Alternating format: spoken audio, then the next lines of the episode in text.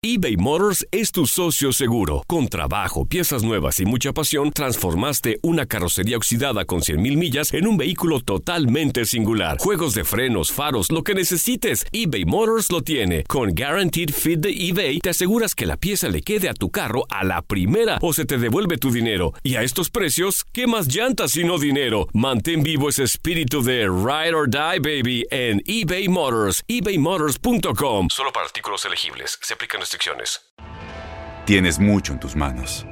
Pero con solo mover un dedo puedes dar marcha atrás con Pro Trailer Backup Assist disponible.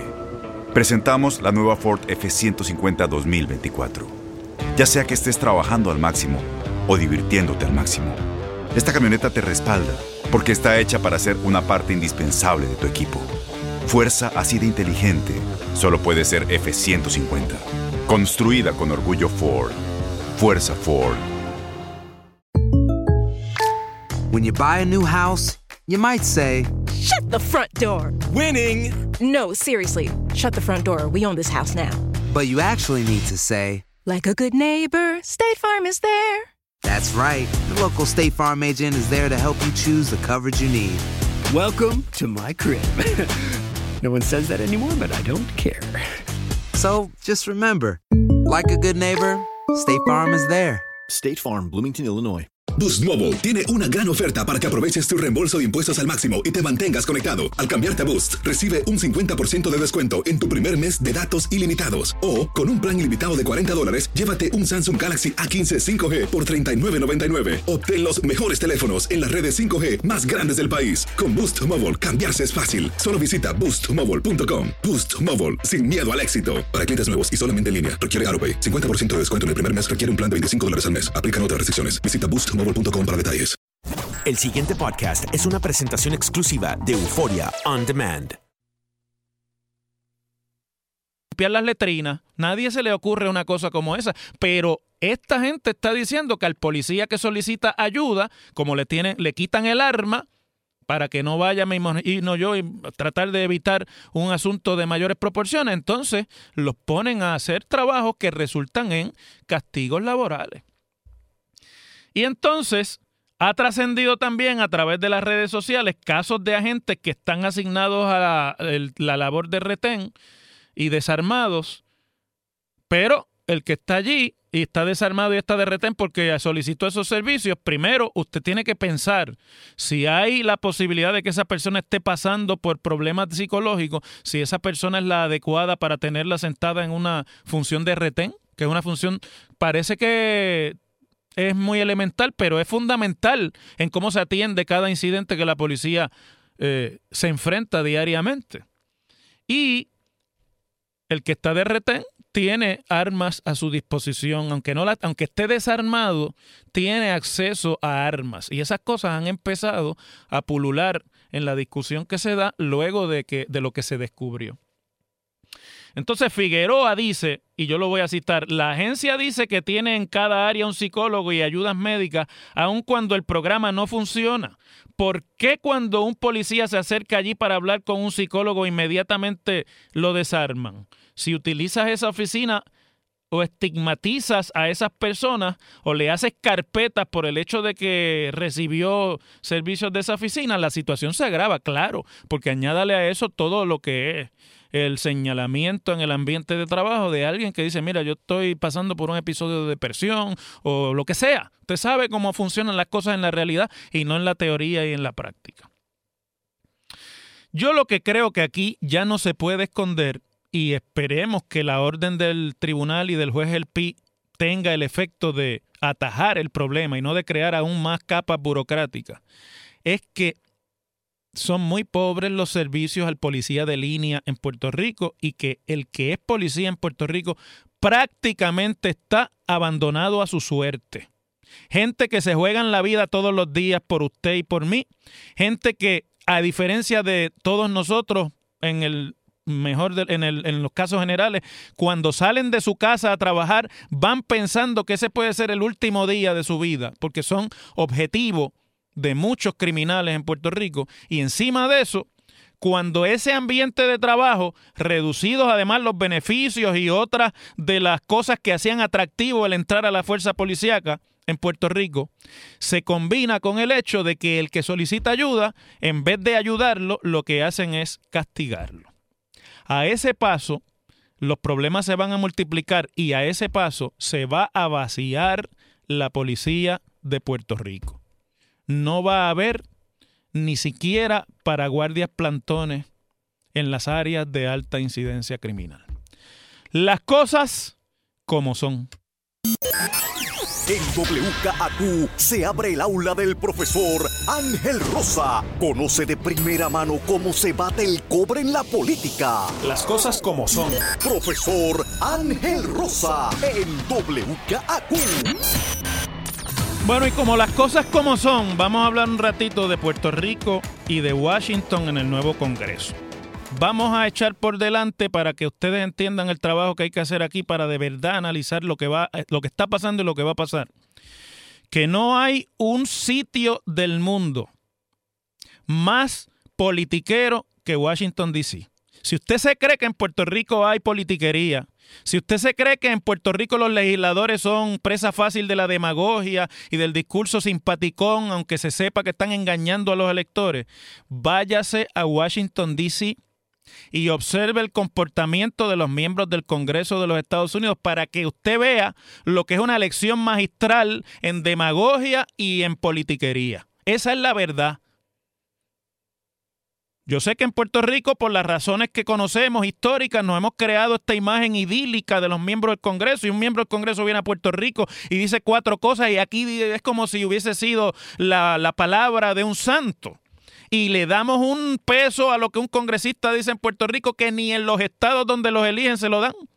Dicho sea de paso, los congresistas, muchos de ellos en sus distritos, están igual de desprestigiados eh, y la gente tiene la misma opinión negativa que se tiene en Puerto Rico de los que están activos en la vida política. Así que no nos hagamos aquí de ilusiones. Vamos a entender esa realidad porque Washington no, no queda fuera del planeta Tierra y porque además muchas de las reglas que dominan la política partidista en Puerto Rico y en el mundo entero y de las malas mañas de la política partidista en el mundo entero nacen, se experimentan y se desarrollan y se vuelven perfectas en Washington, D.C. Y si entendemos eso, pues entonces vamos a poder analizar esto como Dios manda.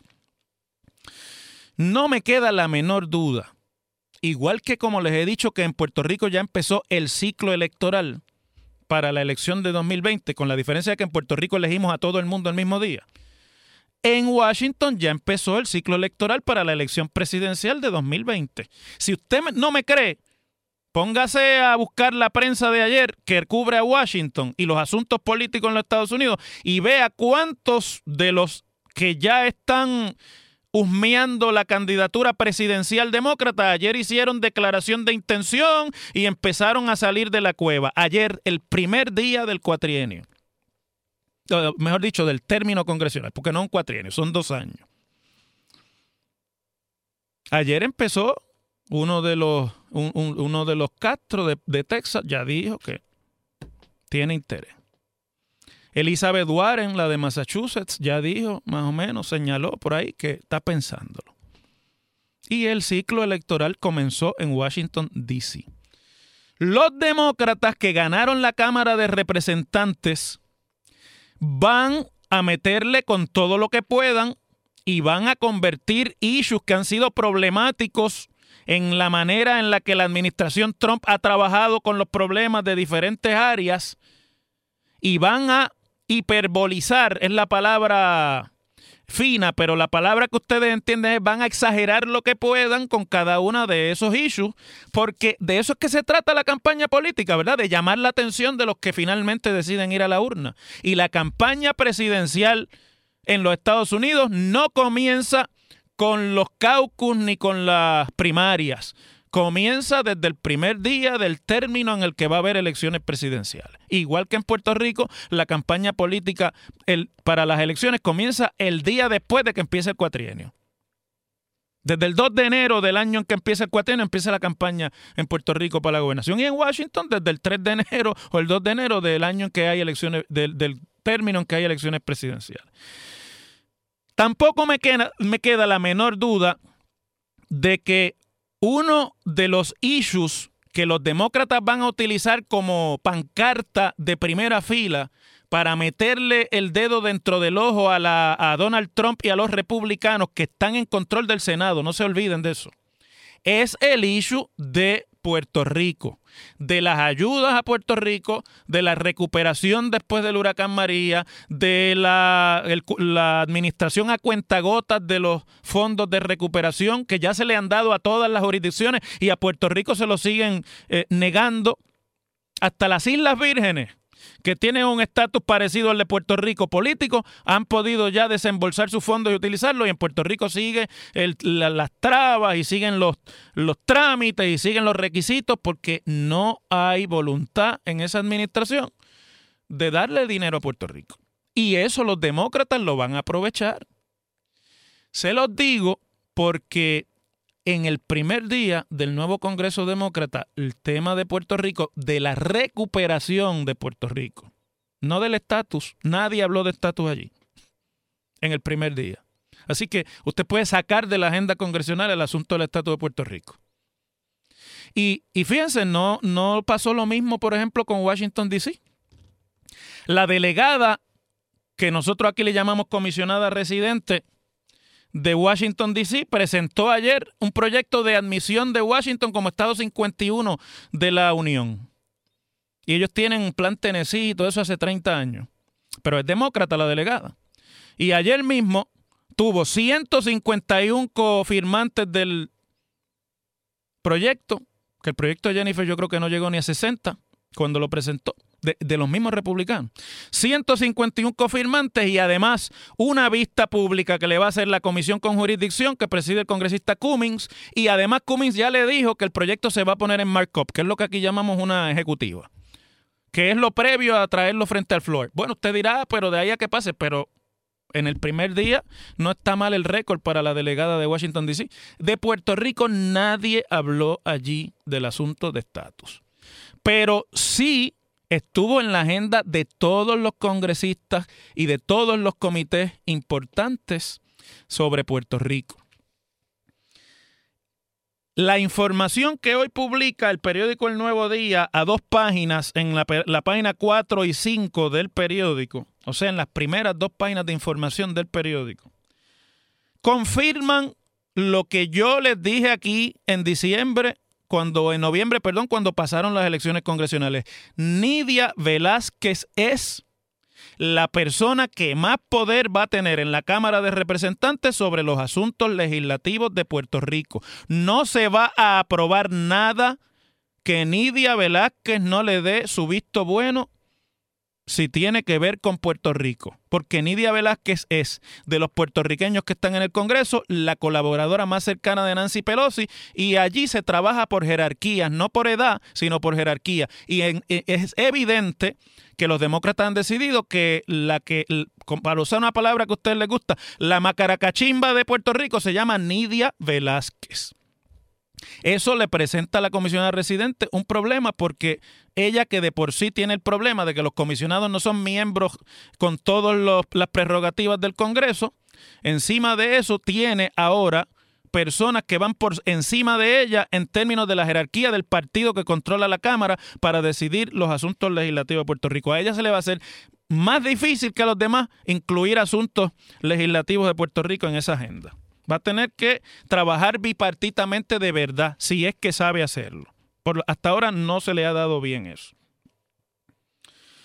Y la otra eh, interesante revelación de lo que hoy aparece publicado en los medios de prensa es que la agenda de los demócratas va a ser una pelea con la administración de Donald Trump por el desembolso de los fondos a Puerto Rico la propia Nidia Velázquez dice que el dinero se ha asignado, pero que no se puede gastar. Y dice, obviamente no se ha gastado porque le ponen toda clase de trabas al gobierno de Puerto Rico para hacer los desembolsos. Y, por ejemplo, cuestionó el requisito impuesto a la isla para tener que lograr un estimado total del costo de la recuperación para FEMA desembolsar los fondos y el desarrollo de proyectos permanentes destinados a la reconstrucción de infraestructura. Y para que ustedes tengan una idea, de los 20 mil eh, millones de dólares en fondos CDBG que se han asignado, que son los fondos de desarrollo comunitario que se supone que sean más fáciles de usar en términos de los requisitos burocráticos, el gobierno de Puerto Rico, al gobierno de Puerto Rico se le han desembolsado de 20 mil millones, 400 millones. Si eso, si ese nudo gordiano no se desata antes de la mitad de este año, esos proyectos no van a salir antes del 2020. Esa es la realidad. Y la otra cosa interesante es que en el primer día de sesión y de la mano de Nidia Velázquez estuvo en el Congreso Carmen Yulín Cruz, Ahora ya no es por los medios de comunicación ni en entrevistas con Colbert, no, es en el Congreso.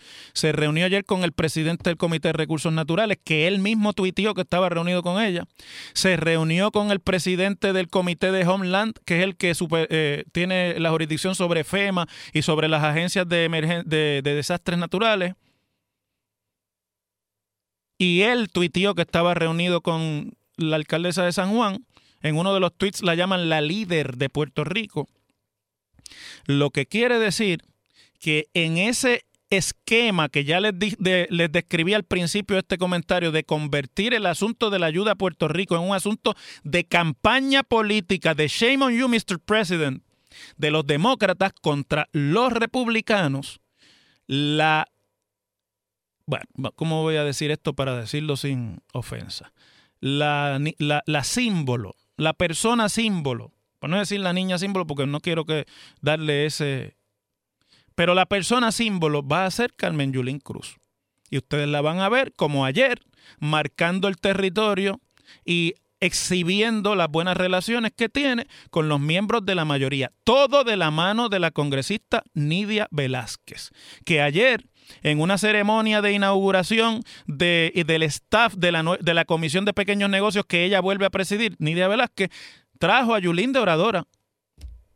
Así que usted se puede imaginar qué es lo que se puede esperar en la, la, agenda política de Carmen Yulín. Ya no va a ser en los medios nada más, sino que eso se va a aprovechar para ir y darle allí, en el Congreso, una agenda política y Yulín se va a convertir en la comisionada residente sombra. Por eso en la escuelita yo le voy a explicar lo que son los funcionarios sombra. Ella va a ser la comisionada residente sombra en lo que queda de estos dos años, de este cuatrienio en Puerto Rico y en todo el término congresional que ayer se inauguró. Eso es lo que va a pasar con Puerto Rico. Ahora aquí la pregunta es, convertir a el asunto de Puerto Rico en un issue principal contra la administración de Trump puede ser bueno, porque le va a dar preeminencia en la discusión pública y siempre la lupa pública trae que la gente tenga que hacer las cosas mejor.